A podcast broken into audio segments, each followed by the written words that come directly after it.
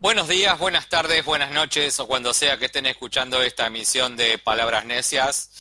El podcast especial de cine te diría que es el cuarto mejor podcast de Latinoamérica de cine. El tema es que no conozco a los otros tres, pero estamos en esa posición.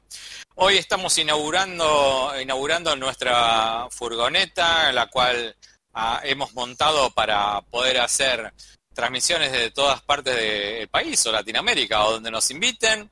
Estamos montando nuestra consola digital que nos ayudará a hacer las presentaciones de, de, nuestras distintas críticas porque eh, vamos a ir viendo shows y musicales y obras de teatro y las, las cosas que nos vayan invitando a lo largo de los distintos lugares del país, Latinoamérica, el mundo todo, donde nos, nos pueda acercar las cuatro ruedas Así que acá estamos tirando cables, poniendo todo lindo para poder llevarlos a ustedes una mejor calidad.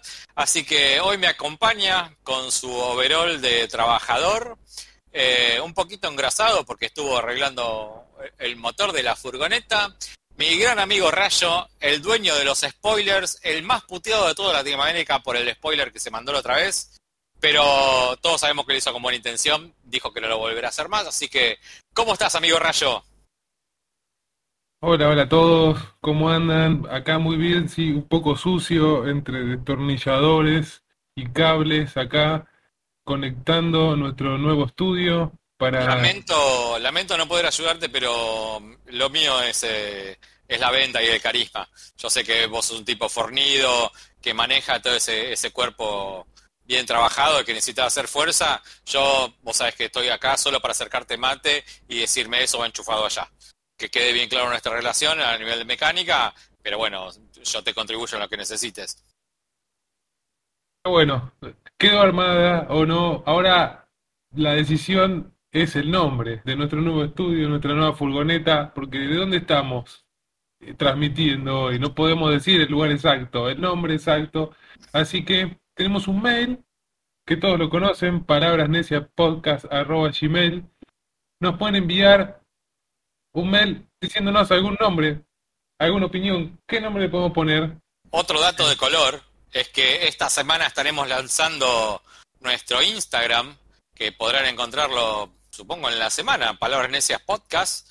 Así que ya tenemos que seguir mail, tenemos podcast, tenemos Instagram, lo único que nos falta es que nos digan en todos estos lugares cómo poder llamar a nuestro estudio portátil eh, a través de las redes sociales que estamos creando, el mail o no sé, algún grito fuerte cuando estemos pasando por la ciudad.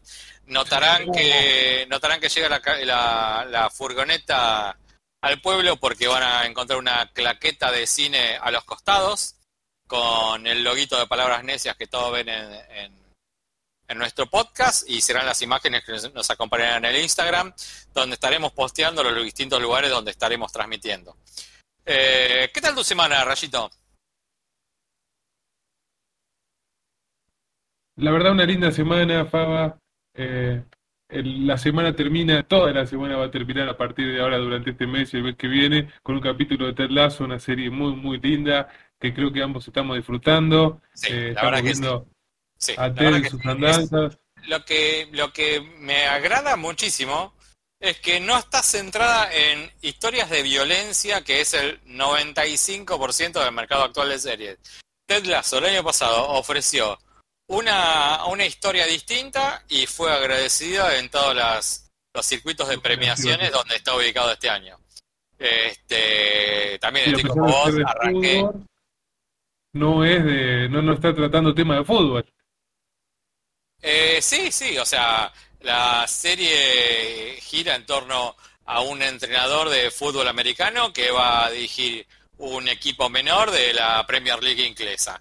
Al tipo le preguntan, che, ¿qué onda? ¿Sabes de fútbol vos? Y el tipo dice, no, no sé nada. Y a partir de ahí es como corre la historia. Es atractiva, linda, una comedia de esas simpáticas, es un personaje que querés abrazar todo el tiempo, que te va a generar como muchos momentos de decir, ah, lo quiero ir a abrazar, que buena persona. Este, y me pasó con la segunda temporada, que también ya van dos capítulos, que el primero lo noté eh, como medio flojito, pero el segundo como que estalló para, Para mil lados distintos que puede ir. Ah, sí, sí, arrancó un poquito más, más light, es verdad. Pero bueno, fue una intro y también tuvo un final importante, entonces es como que están poniéndonos a tono otra vez, me parece. Sí, sí, sí, sí. Me, me- por buen camino. no sé si con la versión que viste vos, con la versión que vi yo, eh, no lo pusieron como un previously de la temporada pasada. No, que- no, em- empezó directo. Empezó directo, tal cual. ¿no? Se me, Ni siquiera con título, nada. Exacto, exacto. Yo digo, bueno, en algún momento me va hacer como una ayuda a memoria de lo que pasó en la temporada 1, pero no, no, no, no. No, no. ¿Y vos, Faba, qué estuviste viendo? Eh, estuve viendo varias cositas, varias, varias cositas. Yo sé que vos también tuviste más de Ted Lasso, que fueron dos capítulos, sé que tuviste más. Noto eh, en tu expresión y en tu cejo fruncido que estás enojado con algo. Estoy Eh, poniendo eh. la cinta adhesiva a los cables a- con toda la furia del mundo. Este, yo la verdad que vi, eh, primero estuve mirando varios capítulos de Lizzie Story, una nueva serie de J.J. Abrams, que, qué sé yo, ustedes van a mirar el tráiler de la serie esa, búsquenla, se llama Lizzie Story, este, van a ver grandes actores, basado en Stephen King, pero bueno, agarra J.J. Abrams, que para mí es medio un tipo que donde lo agarra cosas rompe, y creo que acá la rompió, no sé, vi dos, tres capítulos y la historia, si le sacás todo lo que es onírico, eh, los sueños, los vueltas a ver, a ver sueños, otra parte onírica más, te van a caer capítulos de una hora, te van a pasar a hacer capítulos de siete minutos y medio. La verdad que estoy a- con ganas de dejarla, quiero ver cómo resuelven el temita, no la voy a alargar porque es una miniserie. Pero la grata sorpresa, grata, gratísima sorpresa, los que el año pasado estuvieron escuchándome cómo le estuve dando mucha mucha influencia a Ted Lasso diciendo que era la serie que este año iba a estar en todas las premiaciones y de hecho lo está por ser algo distinto les voy a tirar el, el previously de lo que va a pasar el año que viene. El año que viene todos todos todos los circuitos de premiación le van a estar dando premios a esta serie nueva que se llama Shmigadun así se llama la serie tiene un nombre bastante raro S-H-M-I-G-A-D-O-O-M Shmigadun este, la serie es una parejita con problemas maritales que quiere hacer un como un viajecito al medio del campo como para poder reencontrarse en su relación y en medio de una discusión, en medio de una lluvia que se pierda en medio del bosque, aparecen en un pueblo detenido en los años 50 que toda su forma de comunicación es a través de musicales. Las canciones que ellos cantan las viven como si fuera su realidad. Ellos dicen, pará, me estás contando un musical, ¿qué onda? Y ellos lo ven, o sea, no se dan cuenta que lo que viven es un musical. O sea, eh, céntrense en todo lo que era un musical de los años 50, los clásicos, los más clásicos de los años 50, musicales de esa época, están todos reflejados acá. Toda la gente que entiende de musicales va a ver que toda la gente que trabaja en esta son todos recontra remil regrosos de la comedia musical yankee. Todos, todos, todos. La serie es producida por Lord Michaels, que es el creador de Saturday Night Live o de la serie Serie Rock, y maneja un tipo de humor como si fuera, mm, bueno, poner como Ted Lasso, ese humor familiar, como si fuera de la de la de ¿cómo se llama esta la que recomendaste vos? La de Ted Danson.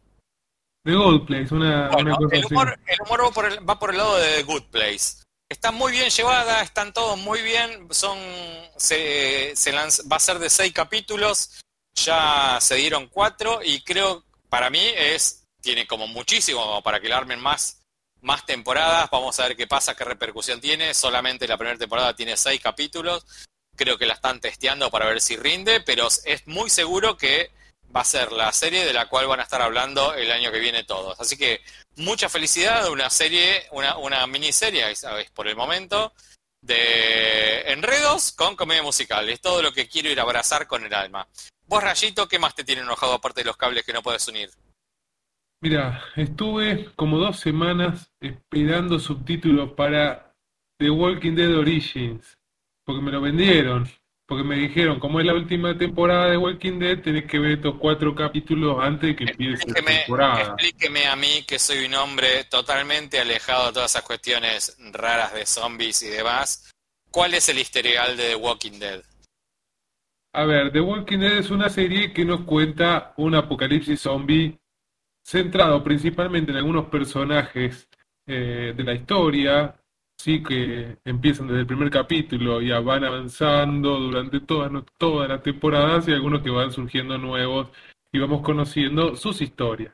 Pero para, para, el Apocalipsis Zombie, ¿por qué se dio? Tengo entendido que es una serie que tiene 7400 temporadas, tiene una precuela, poscuela, tiene secuela, por, todos lados, sí.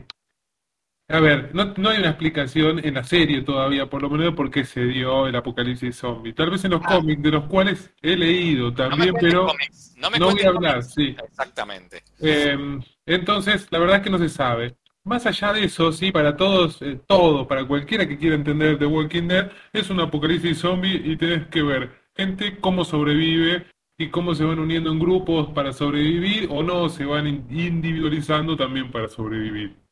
¿Y qué pasó con Origins? Origins, ¿qué, te dice Origins? Si vos ves el título de Walking Dead Origins y tiene los nombres, Daryl, eh. Negan, cada nombre de uno de los personajes. Esperás que te cuenten la historia de ese personaje, cómo se originó, ¿verdad?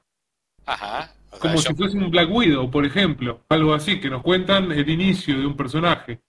Sí, yo entiendo que si una serie que tuvo 25 temporadas, no sé cuántas van, de The Walking Dead, y en 25 temporadas no te dicen cómo arrancó el apocalipsis zombie y tiene personajes emblemáticos que acompañó las 25 temporadas que lleva y tiene algo que se llama origen, quiero pensar que me van a contar el origen del apocalipsis zombie y el origen de los personajes. Perfecto, yo esperaba lo mismo. ¿Con qué me encuentro? Con uno, a, a los actores que interpretan cada personaje, narrando todo lo que vivimos durante las 10 temporadas.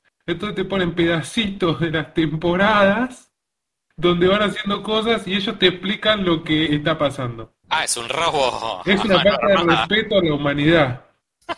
es un robo, lo que me acaba de contar es un robo. Es un robo, literal. Y para colmo, algo que me, me causó más repulsión es que el primer capítulo es Daryl, uno de los personajes que está en la serie y no está en los cómics. Entonces, hicieron un juego que es muy buen juego en el cual jugás y conoces toda la historia previa al apocalipsis zombie de este personaje. el personaje incluso actúa, la voz de él, la voz del jueguito, es la de Daryl en la serie. Y cada personaje que aparece. Para que, no entiendo. Hay un juego aparte de la serie, la precuela, poscuela, secuela. Hay varios juegos, sí. Y uno de esos te cuenta la historia. Si vos ya la tenés a la historia y está interpretada por este mismo actor y demás, ¿por qué no me vendés eso?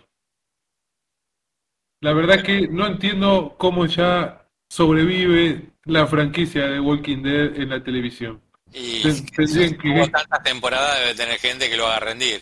Lo que pasa que creo que para todos los que lo vienen siguiendo desde siempre ya pasa a ser como un gusto culposo. Nadie puede justificar por qué lo sigue viendo, pero la serie sigue. Bueno, no miren más, por favor. Dejemos de darle plata a Kirkman, que en algún momento me encantó y ya le dimos bastante y le estamos dando en otros, en otras de sus franquicias. Por favor, a todos mis recomendaciones que dejen de mirar The Walking Dead. Igual, igual sabes que son palabras al aire, ¿no? Porque nadie va a dejar de ver Walking Dead por más que sea una cagada. Es más, queda una temporada, entonces es como que estás obligado a verlo, porque si llegaste hasta acá. Mañana te ponen una nueva temporada que diga Walking Dead eh, de Very Last Origin y la vas a ver por más que saber que es otro robo como este que me estás contando ahora. Ah, por suerte el robo duró cinco minutos y no terminé de verlo, ya está. Hasta ahí llegó. Te rendiste. Sí, y me fui a ver una para los peques, que eso sí me entretuvo y me salvó el día. Mira, que esto me estás hablando de la primera que vamos a criticar. Exacto. Listo, vamos por ella entonces. Una de cine. Y nuevamente estamos en semana de vacaciones de invierno y tenemos que elegir una peli para que vean los peques. Y esta vez muy, muy peques. Eh, y elegimos Un jefe en pañales 2. Igual, eh, antes que nada, una salvedad. Más allá de que es vacaciones de invierno y que el cine se dedicó a poner películas para chicos más chicos, yo pienso que la cartelera de todas las semanas es para una media edad de 17 para abajo. o sea, el mercado está yendo para ese lado. O sea, lo que caracterizó las vacaciones de invierno es que eh, hubo más para menores de 10, eh, que es el caso de esta. Sí, es, es, verdad. Y va a seguir habiendo muchos estrenos en cine Sí, sí, sí, para ese tipo de edad. Eh, y bueno, vamos a tener que verlas, no nos va a quedar otra. Y sí, no queda otra alternativa. ¿Qué vamos a hacer? Como esta que no quedó otra alternativa. ¿Qué decir de esta película? ¿Qué contar de la historia? Es una Igual me parece que todavía no dijiste el título de la película. Sí, un, un jefe en pañales 2, Ah, ok. negocios en familia, no llegué a decir el nombre completo. Eh, en inglés, de The Boss Baby, Family Business, eh, un lindo nombre, sinceramente, para una secuela. La verdad es que es eso, es una secuela bastante bien pensada. Eh, vamos a ver a los niños ya como adultos, a los que vimos en, en la primera de- entrega, eh, y enfrentándose nuevamente a un desafío de tener que volver a ser bebés para poder salvar el mundo, vamos a No me decirlo de acuerdo, alguna no me acuerdo la 1 por qué es que aparecía el bebé, la verdad que no. ¿Te, te acordás vos esa Los de la intro? corporación, y porque son los que vienen con las cigüeñas, toda la corporación, digamos, que trae a los bebés al mundo. Sí, esa es la intro, digamos. Sí, hay Y como ahora, una, cor- una corporación eh, oculta, de la cual nadie sabe, dirigida por bebés, era, ¿no? claro, exactamente. Y al principio nos cuentan un poquito de esto, nos hacen una precuela. A lo, a- voy a decir la verdad, me parece muy a lo Toy Story, porque es el niño de grande jugando en el patio, una escena muy Toy Story en el que nos hacen una mini introducción de lo que había pasado en la uno de esta corporación de bebés. Y terminamos enterándonos que nuestro protagonista en A1, nuestros protagonistas en A1 ahora tienen una nena que trabaja en esta corporación, obviamente, y es la que los va a guiar en esta aventura. La película a mí me entretuvo, pero pensándola que es una película muy, muy para niños. Si dijimos que Space Jam era para niños, esta película también me parece para niños. Sí, Rescato que me gustó más esta que Space Jam. eh, sí, también, coincido. Me parece que esta tiene un montón de chistes más divertidos y tiene a Alec Baldwin que, no sé, es Alec Baldwin, ¿qué decir? Haciendo el papel de... De, del Boss Baby, Baby Boss es él, de Ted. El personaje principal de nuestra película es Alec Baldwin. ¿Y los Eh, otros personajes quiénes eran? y los otros personajes tenemos a James Marsden, Marsden, nunca sé cómo pronunciarlo, es. Marsden, El- Marsden. nuestro famoso Cíclope. Yo siempre digo que es Cíclope para mí. Está en Hairspray también, pobre. Ha hecho un montón de películas, pero Sí, sí, sí, eh. Cíclope es como eh, el que lo marcó para, para mí. Eh, el villano es Jeff Goldblum, así que también es, es alguien entretenido de escuchar Muy sus bien. voces. No- Nosotros que hemos visto la peli en, en la función privada, hemos logrado verla en su idioma original. Eh, la verdad es que garpa mucho eh, Jeff Goldblum en el personaje que le dieron, que es el Sí, personaje del malvado de la, de la saga, de, de- de esta película, el cual es una persona que quiere tomar el mundo porque sus padres no le daban bola, básicamente, porque eran psicólogos. algo que, que está bien, ¿eh? No está nada mal, ¿eh? Tiene toda su lógica. Es, es, es simpático, el chiste Es es simpático. simpático, sí. Eh, y entre otros actores, como para mencionar, hay apariciones, sí, los abuelos, me parece que son fundamentales para los que escuchamos la versión en inglés, eh, que está Lisa Kudrow como la abuela y Jimmy Kimmel como el abuelo. Eh, es muy divertido escuchar esas voces y haciendo los chistes que hacen. La verdad que la película cierra. Para los adultos escuchar esas voces está muy bien. Hay un par de chistes, hay una referencia a The Rocky Horror Show que me parece espléndida. Sí, Y ese, ese la verdad es que es como una referencia este, como rara, porque no, no, no entendí muy- bastante el, el- el contexto. O sea, la- aparece esa canción de fondo en el momento que les dan una pócima a los grandes para que vuelvan a ser chicos, y en el momento que se están peleando entre ellos para hacer, para ver quién es más eh, chico primero antes que el otro, una competencia entre hermanos, la música de fondo es de Rocky Horror Show. No le encontré mucho sentido, pero bueno, garpa que esté. Sí, la verdad que no sé si tiene algún sentido. Espero que, que no, o sí, no sé si lo tiene. eh, pero sí, garpa. Y la escena es divertida, aparte. Me parece que la música pega. Eh, yo la recomiendo de vuelta para ver en familia, con nenes chiquitos. ¿Qué, qué te diría? De 8 para abajo, Faba. Está bien. es, es divertido, es para chicos. De, de- de las películas que se dieron en el cine, Eh, los chicos la van a ir a ver, la, la van a disfrutar y los padres no se van a comer el garrón que se podrían haber comido con Space Jam la semana pasada. Está bien. Y igual está, o sea, eh, vos ya cerraste tu comentario. Sí, ya está. está bien, ese fue mi comentario. Para nene menos de 8 está bien. Yo de, esta película eh, quiero dividir mi, mi crítica en dos partes. La primera es la netamente crítica de la peli. Eh, la peli me pareció de entrada que si no tenés muy fresquita la 1, como yo, que no tenía muy fresca la 1, la presentación de los personajes en la historia, haciendo referencia a la anterior, se me hizo como larga. O sea, no hubo como una presentación de entrada, como suele haber en este tipo de películas, de qué va la historia. No me acordaba quién eran los dos hermanos, qué había pasado con ellos. O sea, como que me, me costó entrar a la historia y yo digo, bueno, si hubo un montón de chicos que no vieron qué pasaba, hasta que se lograba, que se logren entrar en la historia, le va a pasar lo mismo que a mí. Una peli que eh, me quedó vieja, que tiene una, tiene una segunda parte hoy, no, tres, cuatro, cinco años después de la primera, que no tengas tan fresco lo que pasó, eh, el, llevar a cabo eh, la relación entre la 1 y la 2 la hicieron estiradita, no, no, no en la presentación de entrada. Te aparecen los personajes y decís, ¿y estos tipos dónde sale? ¿De qué me están hablando? ¿De qué, de qué, de qué corporación? ¿Qué, ¿Por qué que se transforman en chicos? ¿Por qué hay un bebé que habla? O sea, no no es algo que diga, bueno, ciencia espacial, no es algo que te va a tener confundido toda la película como si fuera una película de Tarkovsky. Pero, eh, o sea, para ser una película de chicos yo veía que no había como una gran relación de la 1.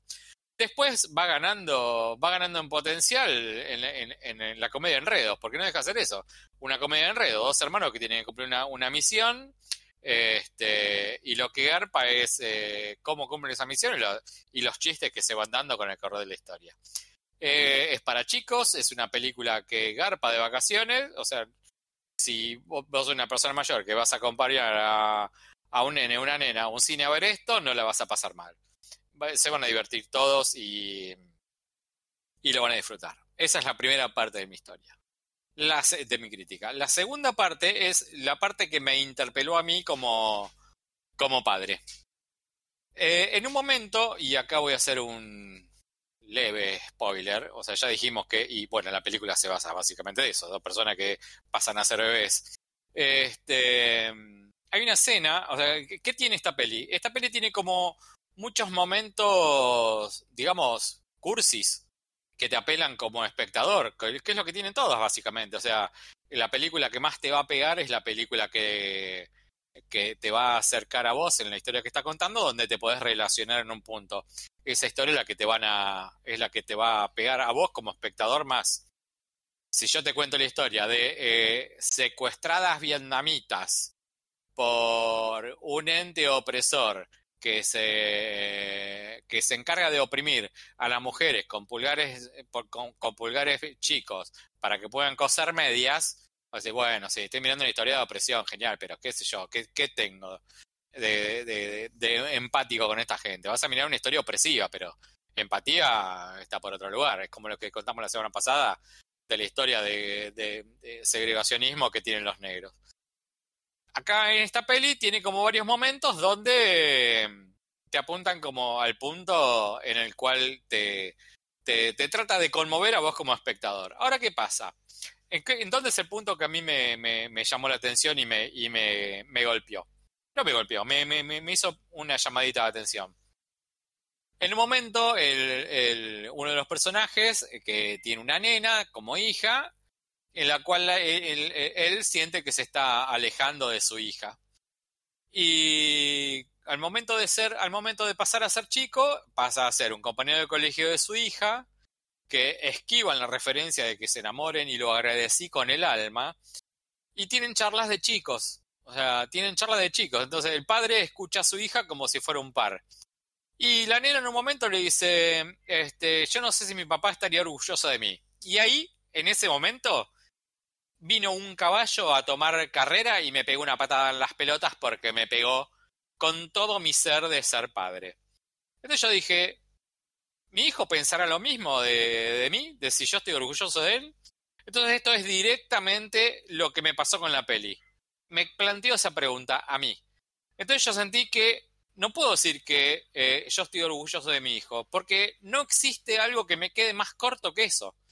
O sea, mi relación con mi hijo es algo que él es mucha mejor persona que yo.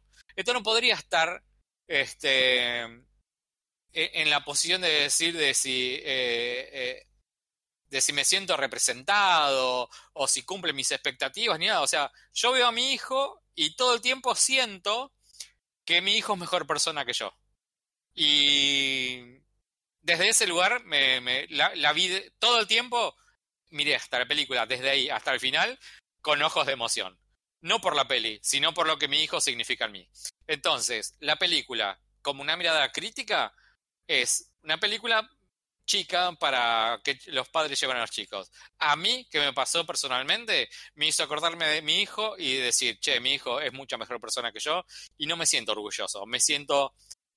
No, no hay forma que pueda abarcar ese sentimiento. Así que desde ese lugar, la película me trajo una sensación linda. Eso es todo lo que tengo para decir de esta película. Y alcanzándole un pañuelito acá a mi compañero Faba. Sí, re, re, re, porque la viví desde ese momento. Hasta el final. Estoy viendo voy a llorar yo, eh, mirándolo, lo voy a llorar yo. Es verdad, tiene ese momento emotivo y bueno, eh, mírenla.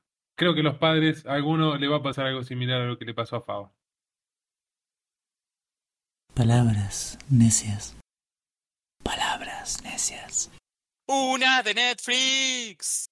Bueno, la película que nos toca hablar de Netflix, estuvimos mirando cuáles eran los estrenos de la semana y tratando de seguir nuestra premisa de traer cine de distintos países, vimos que Netflix no nos daba como una oferta grande de muchos países distintos, así tuvimos que repetir con una propuesta polaca, teniendo en cuenta el antecedente que la película polaca anterior habíamos recomendado, Primetime, había sido una buena experiencia, dijimos, bueno, vamos por esta peli que se llama Barkowiak, vaya a saber si en polaco lo estaré pronunciando bien, eh, se repetía la experiencia copada que tuvimos con este cine europeo, polaco precisamente. La peli es un boxeador de MMA, es lo, lo que serían los boxeadores de UFC, que el tipo, por una circunstancia, era un, era un gran campeón que estaba en su décima defensa, creo, eh, pierde esa pelea y súbitamente cae en desgracia. A partir de ahí, el tipo se, le empieza a dar como situaciones, pero bueno, es eso lo que describe esta peli, es súbito. De repente el tipo era campeón, deja de ser campeón. De repente cae un hermano, muere el hermano. De repente tiene que cuidar un gimnasio, le aparece alguien para decirle que tenés que vender el gimnasio. La falla de esta peli está en que no existe esa relación entre un suceso y el otro. De repente el tipo es campeón, al otro día deja de ser campeón. Hay como un... Eh, estoy contando algo que pasa en la primera escena, o sea, no es que estoy haciendo un gran spoiler. El tipo arranca la pelea peleando está fantásticamente bien filmada. Todo lo que es el movimiento de la cámara está realmente bien. El color, o sea, no sé si les pasa muchas veces que ven una peli y dicen, che, qué lindo el color de esta peli. Esto les va a pasar con esta. Tiene un color bien, está bien iluminada, está bien, está bien filmada, está bien llevada. El error está en cómo me cuentan la historia. El tipo está arranca la pelea, arranca la película con él arriba de un ring de UFC, el octógono, peleando con otra persona que parece que ser como una pelea medio selecta, dicen que es como su décima defensa. El tipo de repente está como para ganar el tercer round, pasa como algo raro, pierde la pelea.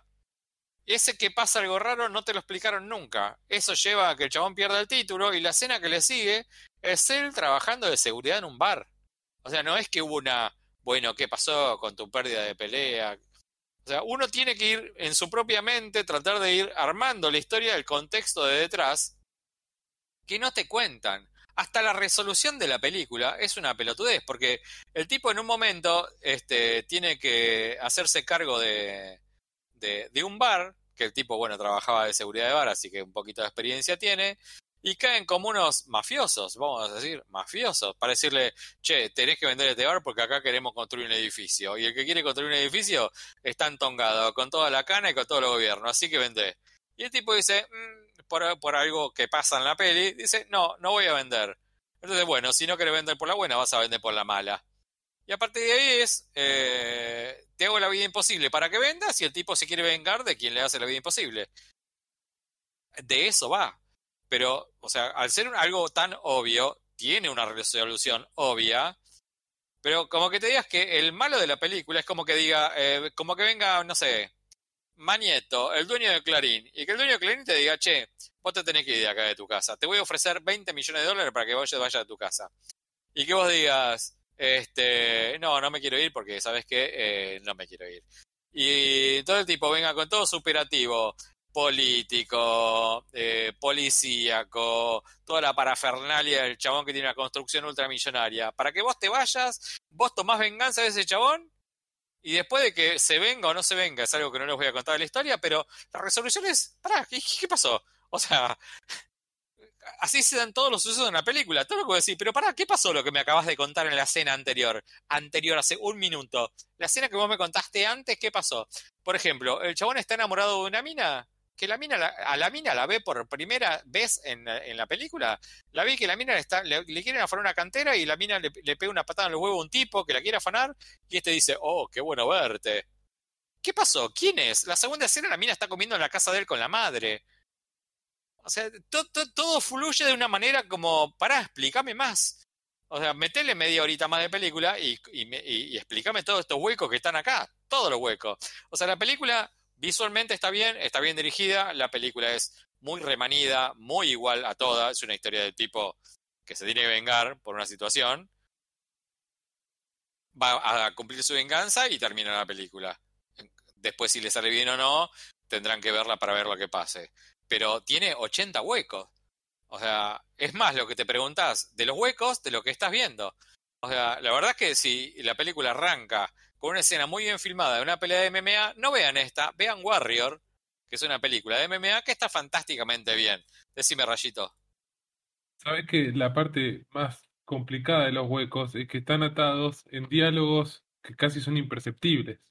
Eh, en dos momentos le preguntan a nuestro protagonista por qué tomó esteroides en la pelea en la que pierde.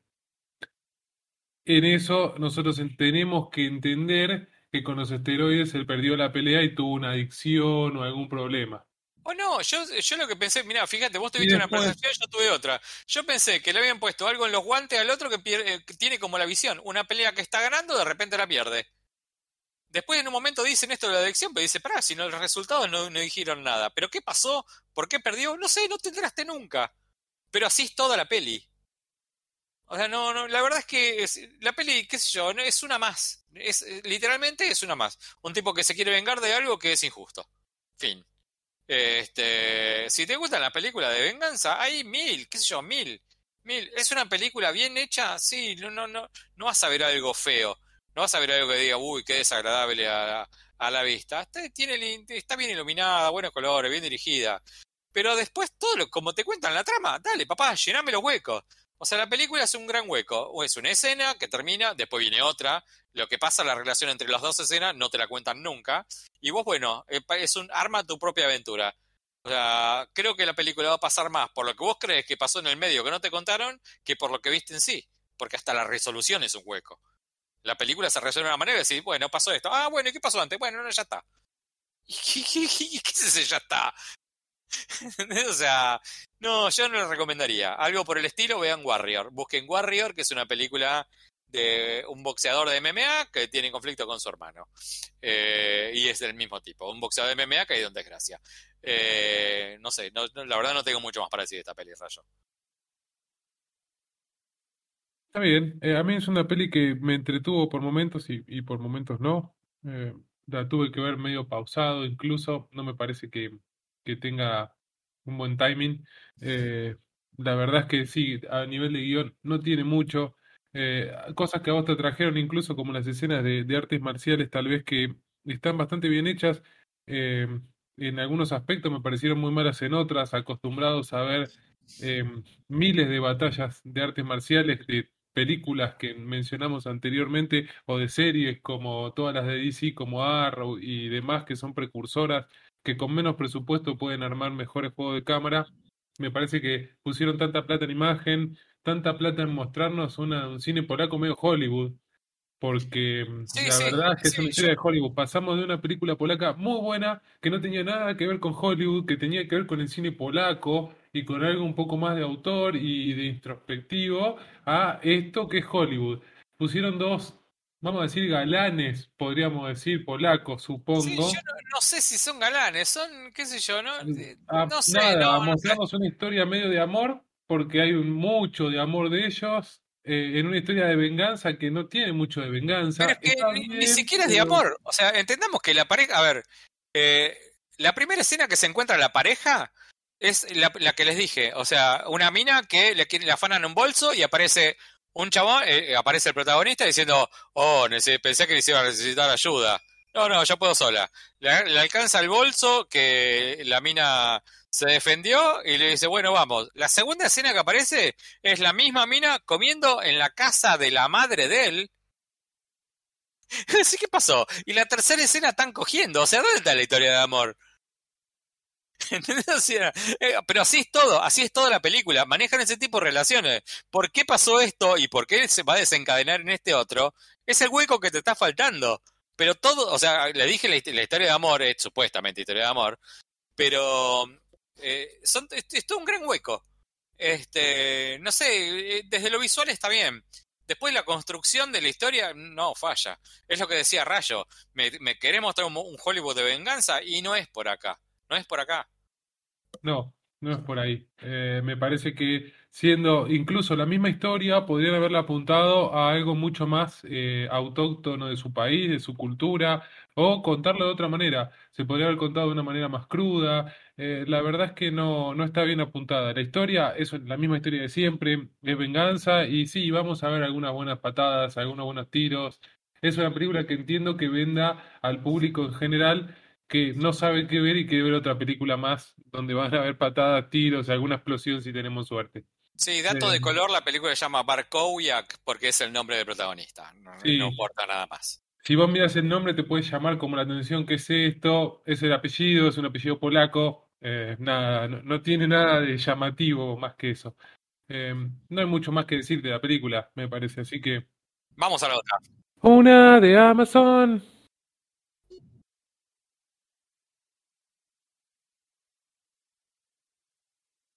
Bueno, arranco en 5. Y del catálogo de Amazon teníamos que elegir algo y si nos costó elegir una de cine diferente, de cine de otros países, no pudimos encontrar algo diferente. En Amazon elegimos una de acción. Eh, no teníamos muchas Claro, porque lo que tiene, lo, lo que tiene Amazon es que larga todos los estrenos a co- comienzo de mes. Entonces como que la mugre la van dejando para fin de mes. Esto forma parte de esa mugre. La- lamentablemente, el orejón del tarro que elegimos es Holt. Em, una película que encontramos el nombre y la traducción luego de haber visto. Yo pensé que vi la tapa de Holt, veo a Kate, eh, Kate Beckinsale, no sé bien cómo se pronuncia, la verdad que nunca me preocupó. Beckinsale. Kate Beckinsale, la protagonista. Veo así toda electricidad, el nombre de electricidad, me imagino que es el nombre de un agente secreto o algo así. Lo di por hecho. ¿Qué significa Pava Holt en castellano? Ellos le pusieron impacto. Eh, Holt es sacudida, así que bueno, ponerle que están relacionados. Van, van por No sé lado. igual que tiene que ver impacto con sac- o sacudida con lo que me contaron en la historia.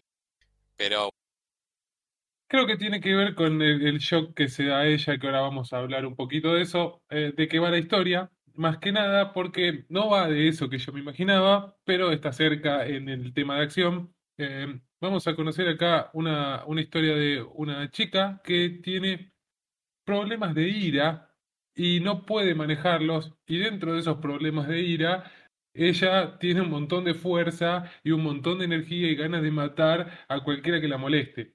Eh, sí, ahí la verdad es que un, es un puntito, sí, un puntito de- Eh, todo el tiempo cuando hablan de esto, dicen que es como un gift. La palabra que usan es gift, como que fuera algo bueno, como un don que tenga. No, no es un don ser violento. Pero bueno, tengo que seguir. Eh, sí, es cierto que no, que no es un don y es algo que, que te pone en un dilema, porque ella tiene la posibilidad de matarte con tres golpes eh, y vamos a ver, esto sin, sin mérito de spoiler ni nada, pero vamos a verla a ella en situaciones en las que está en la vida cotidiana y tiene que controlar su ira porque puede matarte. Y como decía recién Faba, ser violento no es algo bueno. Y si se enoja porque el taxista le quiere cobrar dos pesos de más y le clava un cuchillazo en la espalda, la verdad que no es muy divertido. Eh, la película juega igual un poco con eso, hace algunos chistes y un poquito de humor por ese lado.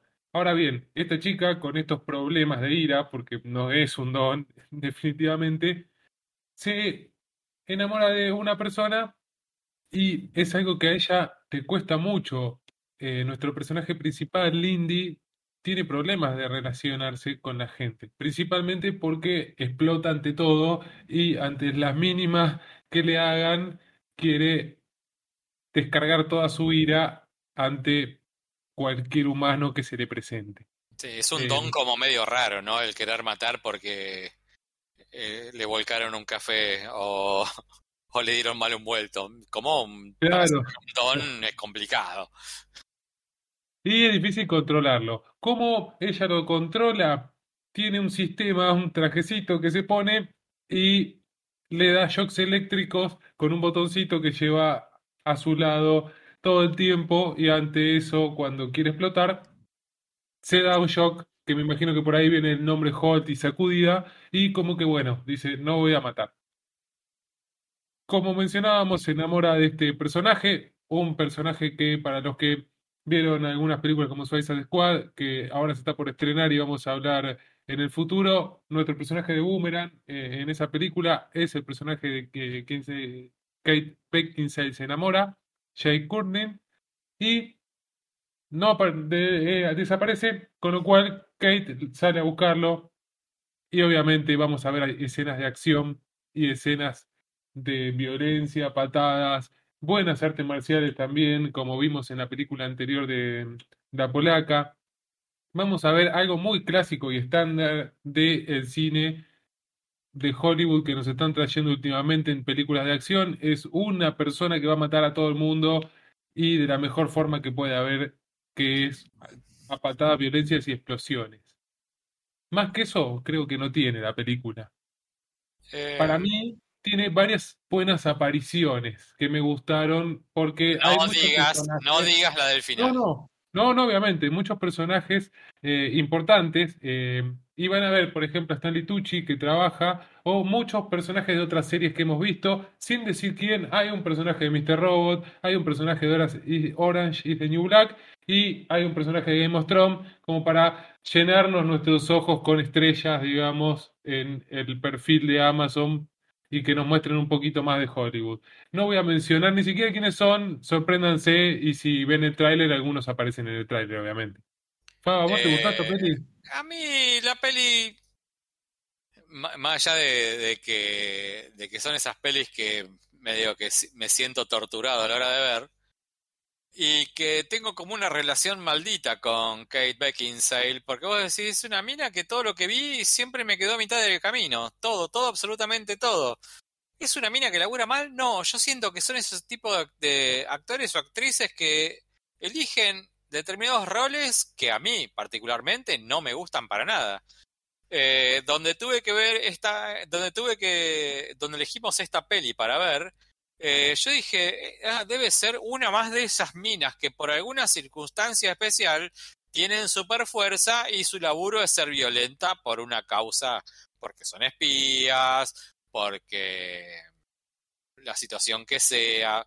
O sea, es como mujer que a través de, de una circunstancia extraña eh, descargan la violencia que tiene toda la, que tiene toda mujer con un con un poder de vengarse del mundo que lo oprime todo el tiempo. Entonces, si vos tenés circunstancias normales de donde un chabón este, te quiere cagar por una situación, la mina, cansada de esa situación eh, y teniendo de un poder extraordinario, intentamos poder como no sé, no, no es un poder de superhéroe. Acá en la película me lo venden como que es un don el hecho que la mina cargue con el gen de la violencia. Entonces la mina harta de que, no sé, de que le digan que, no sé, lo que sea, situaciones normales que vive la mina, la mina eh, descarga una violencia inusitada que no puede frenar. no hay forma de que lo frene. Entonces, su psicólogo, que es Stanley Tucci, le creó un dispositivo que es como un armazón de cables, donde la, mina a través de un dispositivo lo aprieta y toda su escala de violencia lo frena. Eh, vi como una gran similitud con la película Crank. ¿Cómo se llamaba el pelado de Crank? ¿Te acordás? Jason? Statham, Jason Statham, sí. Bueno, eh, me pareció lo, lo mismo que Jason Statham. Jason Statham, para no morirse, necesita una inyección de adrenalina. Esta mina, para que no se No le. matar, sí. no- no- para no matar y que no tener ataque de violencia, tiene que apretar un botón que le descarga un shock de adrenalina para calmarla, para calmar la- esa ansiedad inusitada. Eh, dentro de esto, dentro de que es una historia como muy común, la peli es entretenida. Eh, eh, van a ver algo que es como, como simpático, sí, es simpático.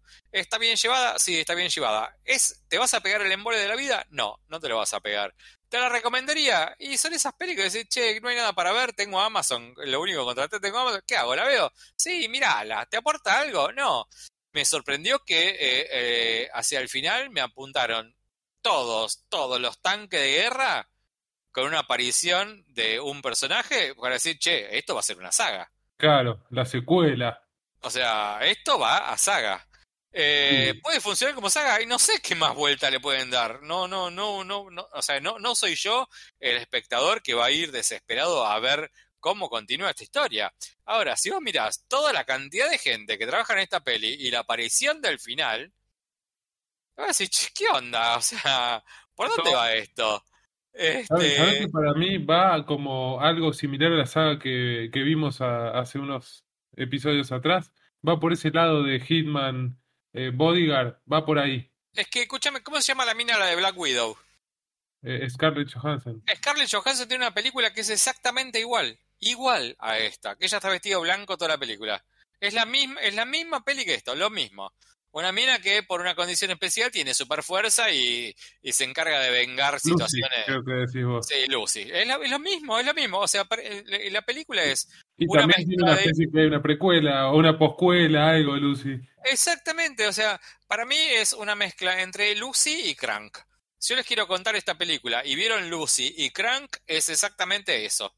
Este, pero la película funciona, es una película de tiro, patada, piña y explosiones. O sea, este, funciona. Lo que sí, lo que sí me pareció, pero magistral, magistral, hay una persecución, porque obvio que esta película va a tener Uh, una persecución. Pero un una, peli- una, una, una persecución adentro de una clínica en donde la mina va corriendo por pasillos que si van a ver esta peli, por favor presten atención al movimiento de la cámara. Para filmar eso tuvo que ir un chabón siguiendo la misma coreografía en un pasillo, poniéndose adelante y atrás, adelante y atrás, en un pasillo que tiene de ancho lo de una persona, la mina esquiva al cámara que se le pone en la espalda, después el cámara la pasa a ella y se pone adelante. Y la película es un plano secuencia que serán 3-4 minutos que está filmada sensacional. Todo eso termina en un chiste que me pareció muy gracioso, que donde la mina la va a agarrar la cana, se mete en una nursery y se defiende tirando bebés por el aire. Eh, la peli, bizarro. la peli está bien, está bien la peli. Yo pensé que iba a ser como, como un castigo porque por mi mal comportamiento haber criticado animales animales humanos y Rayo me dijo, che, ahora vas a tener que ver esta. Pensé que me no, había castigado no me y salió no, bien. No, no, la verdad es que vi una película y dije, sí, está bien, es, es divertida. Me Sí, yo estaba contento. muchísimo.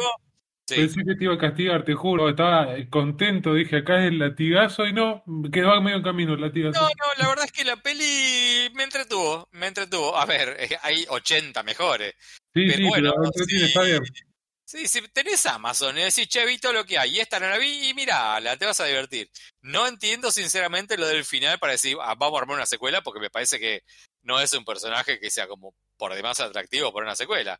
Pero la Ay. peli está bien, la, la peli está bien, te va a divertir, este, tiene momentos simpáticos. Me, me llamó mucho la atención que ante un presupuesto importante en actores, si se, se pone a dar cuenta, la escena de afuera del departamento es siempre la misma. O sea que el set de filmación lo armaron solo para que la cámara se le, se le pare en una esquina y en esa esquina vean el departamento de ella de afuera. O sea, todas las exteriores lo armaron dentro de, dentro de ese estudio. Eh, la verdad está bien, es simpática, es entretenida, no puedo decir nada más. Una mina que quiere vengarse de una situación de amores, por decirlo de alguna manera, y está bien, es simpática. No me parece que dé para una secuela. Palabras necias. Una de Torrent.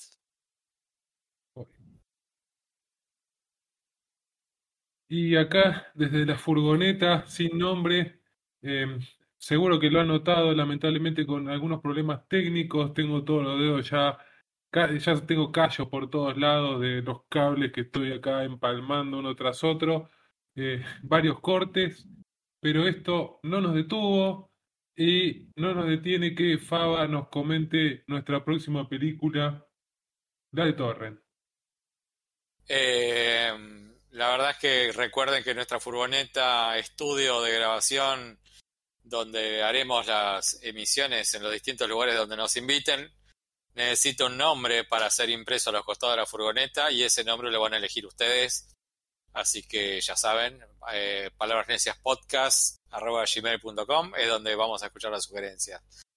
Y la película que nos trajo Juan Carlos Torres esta semana, hay que agradecer a uno de, de nuestros oyentes que nos recomendó y entendió que las recomendaciones tienen que pasar por ser estrenos. A mí no me sirve de nada que venga un oyente me diga, che, critica esta película y esa película tiene 5, 10 años, la cantidad de años que sea, ya no, no deja de ser algo novedoso. Si quieren saber la crítica de esa película, la nuestra, no, no vamos a ocupar tiempo de estrenos en contar películas viejas.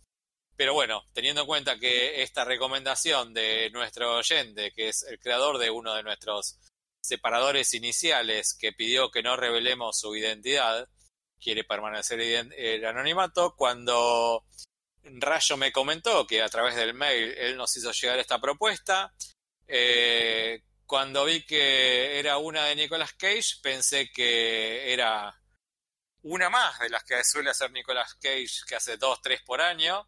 Y que que-. Eh, Sí, sí, sí, iba, iba a decir eso. O sea, son esas películas que las pelis de clase B se sienten como si fuera eh, una, premiación de los Oscars, porque lo, cuando lo agarra, lo que hace eh, Nicolas Cage debe ser bastante caca.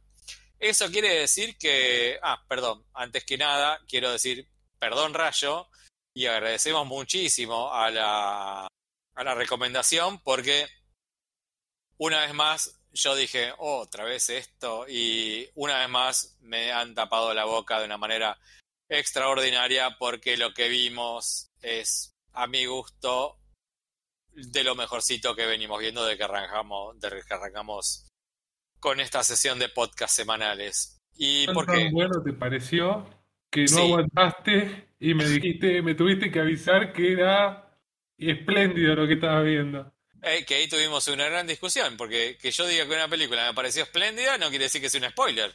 No estoy contando nada, como contar que es un perro muerto en medio de una película. Y para mí me estaba spoileando que la película es buena, yo ya sé los criterios de Faba, entonces voy a saber con lo que me voy a topar. Exactamente. Efectivamente me lo topé y agradezco, más allá de sea o no spoiler, agradezco habérmelo topado. Sí, y yo una vez más tengo que tragar mi propia lengua de decir, esta poronga tenemos que ver y una vez más eh, me siento congratulado de que lo que acabamos de, de ver en esta recomendación de esta semana que nos trajo Juan Carlos Torres solícito. Así que tuvimos que ver Pig. Pig, sí, se llama Pig, cerdo, se llama la película. Este, y la peli se trata de Nicolas Cage, eh, un tipo que vive solo en medio del bosque, eh, en el medio de la nada, con su cerdo. Por eso la película se llama Pig. Pig no tiene nombre, así que lo conoceremos como Pig. Si se les da por ver el tráiler de esta peli, van a encontrar como una como una comparación de entrada por mirar eh, por mirar el tráiler nomás, cosa que yo suelo hacer entre eh, John Wick y esta película de Nicolas Cage. ¿En dónde se comparan? Y la realidad es que sí, hay una comparación, porque son dos tipos, John Wick y Robin, nuestro protagonista, eh, son dos tipos que viven en medio de una soledad, en medio de la nada, solos, y por una pérdida violenta tienen que salir de, su soledad a la que están inmersos para eh, abocarse a un nuevo destino de su vida. Pero ese nuevo destino lo que hace es remarcar más la soledad. ¿Qué es la diferencia con John Wick? Es que uno está esperando toda la película que el tipo explote y el tipo no explota nunca. O sea, todo ese, el tipo, todo lo que tiene contenido adentro es dolor. Y no hay una sola toma donde el tipo no se lo note abandonado en su propio dolor. Tiene que salir de su encierro del dolor porque le roban el chancho. No estoy contando ningún spoiler, esto pasa en los primeros dos minutos de película. Entonces el tipo, ¿qué quiere hacer? Quiere recuperar su chancho. Para eso, como el tipo tiene su chancho para buscar trufas en el bosque y estas trufas se las vende a, a un tipo que las vende en, los restaurantes más afamados de Seattle, creo que era la región, que el papel de, este, de, la persona que le vende es, eh, es Wolf, el que era el hijo aterrorizado en Hereditary, la de Ari Aster, que es un otro peliculón, acá vuelve a cumplir un gran papel porque hay que ser el partener de Nicolas Cage, que por más que el tipo haga películas de mierda todo el tiempo, no quiere decir que el tipo sea un mal actor. Eh, Nicolas Cage es un gran actor. Uno se cansa de verlo en películas de mierda, pero el tipo cuando tiene que pelar, como su, como todo lo que saben de su capacidad de actuar, lo tiene. El chabón es un gran actor y en esta película se agradece que esté contenido todo el tiempo. No no creo que se pueda imaginar a otro personaje después de haber visto esta peli. No puedo imaginar a otro actor que haga este personaje tan bien como lo hizo él. Él está greñoso, sucio, con sangre en la jeta desde, el, desde la toma inicial. El tipo, eh, el tipo no tiene ni el mínimo atisbo en tratar de agradar. El tipo es así, el tipo está atravesado por un dolor, se abandonó a sí mismo. Y ese abandono por una nueva pérdida de, su chancho que hace que él quiera recuperar lo que le pasó, haga que de a poquito nos vaya descubriendo quién es el tipo, por qué está así. Pero nos hace intuir lo que pasa, no me lo cuentan. Es el, el, hecho de que uno vaya descubriendo lo que va pasando con el entorno de este tipo atravesado por el dolor desde una situación que se tiene que volver a mezclar con un entorno social y ese entorno social hace que el tipo sea quien es, que no voy a decir quién es, pero cuando está todo el pescado vendido en la historia es cuando la propuesta de Sarnowski, que es el director, que su primera, su primera película y la descoció con su primera película, hace que todo el sentido del mundo se dé en lo que estamos viendo y te obliga a reflexionar sobre lo visto hasta ese momento hay un momento que el chabón dice en la película, no tenemos muchas cosas eh, que hagan, que, nos hagan eh, dar cuenta de lo que realmente importa. Y creo que ese, poco manejar de las cosas que realmente nos importan es lo que impulsa al tipo a una nueva forma de salir del pozo en el que está no confundamos otra situación que el tipo está en una situación de un pozo que trata de salir de su pozo para encontrar algo nuevo, pero el tipo está atravesado por el dolor.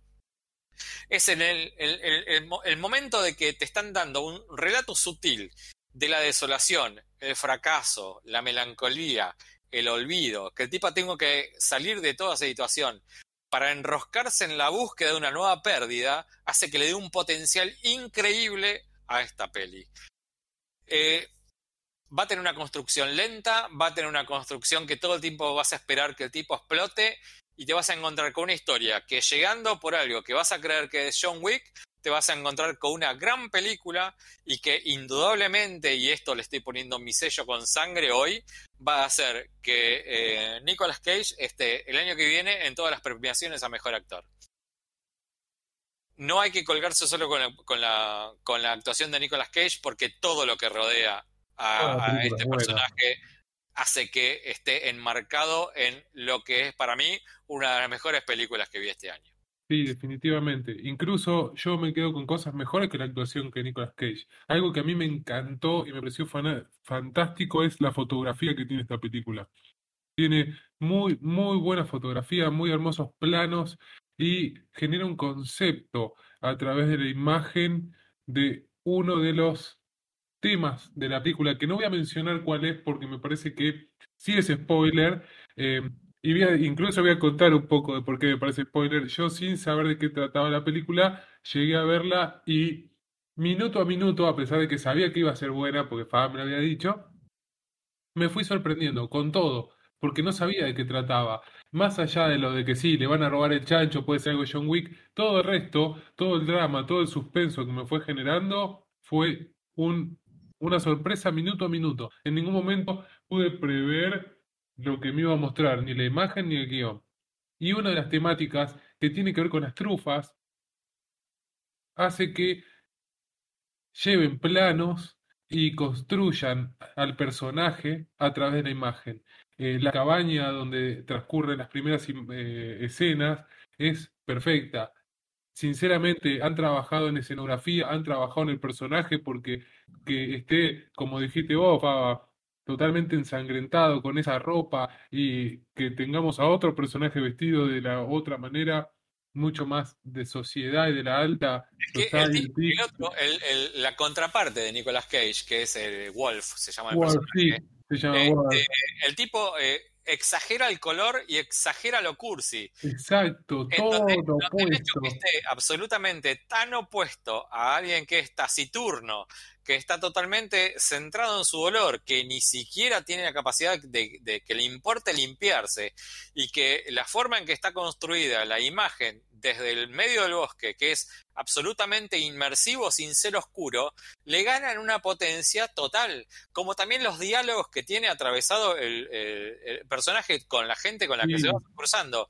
Uno espera todo el tiempo, si sos un espectador virgen, va a ser, vas a estar esperando todo el tiempo que el tipo, cuando le pasen situaciones de encontrarse con gente que él conocía o no conocía, o tenga que encontrarse con, con relaciones anteriores, esa relación sea atravesada a través del dolor. Lo que él tiene puede ver la situación de dolor que está con la persona que se, con la que se está enfrentando.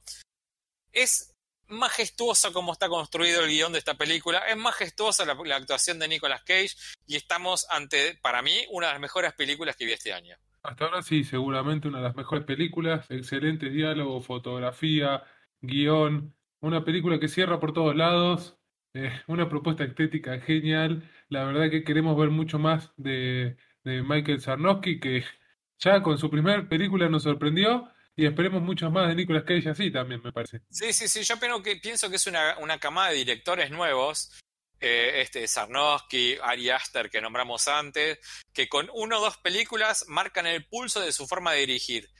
Eh, la verdad es que aplausos para esto, me encantó, me encantó, me sentí, me sentí totalmente atraído por lo que estaba viendo, una historia sin estridencias y que se agradece. Se agradece que el cine me cuente historias que no termine en que me van a contar una segunda parte después. Las historias pueden empezar y o terminar. Las historias pueden ser parte de la vida de alguien. Y Y eso puede ser y atractivo. terminar nunca. Exactamente, la vida no empieza y termina más que con el nacimiento y la muerte. Y hay un montón de situaciones que te van a atravesar, que te van a causar alegría y dolor. Y se agradece, a yo agradezco, que me cuenten porciones de vida de alguien. Y con este peliculón, creo que con este peliculonazo, podemos despedirnos de este episodio. Súper Eh. contentos, recomendando muy buen cine. Hacía, hacía rato que no estaba, no, no estaba viendo una peli que me generó satisfacción y placer. La verdad es que no, no tengo como grandes quejas, salvo Barkoviak, bueno, no, no, no sería de mi elección, pero la verdad que las otras tres pelis son buenas recomendaciones semanales y tengan en cuenta que esta es, eh, como dijimos, una de las gemas de este año. Y recuerden el año que viene para una entrega de premios que Nicolas Cage va a estar ahí en la, en la charla totalmente inmerso. Así que hasta la próxima, que espero sea dentro de muy pronto. Veremos dónde nos encuentra el destino la semana que viene con la con la furgoneta equipo de transmisión. Me, me parece que estamos sin batería, acá nos quedamos. Y bueno, qué sé yo, siempre hay un lugar cerca que nos puede convidar un Algún platito de amigo. Este, así que hasta la próxima, que tengan buenas noches, buenas tardes, buenas madrugadas, cuando sea que escuchen esta entrega. Y ya saben, tienen el mail palabrasneciaspodcast.gmail.com donde escucharemos sus sugerencias, opiniones y demás cosillas. Y bueno, hasta la semana que viene, Rayito, te dejo seguir arreglando la maquinola. Dale, no te doy un abrazo porque estoy todo sucio, pero un abrazo virtual para todos. Chao, chao.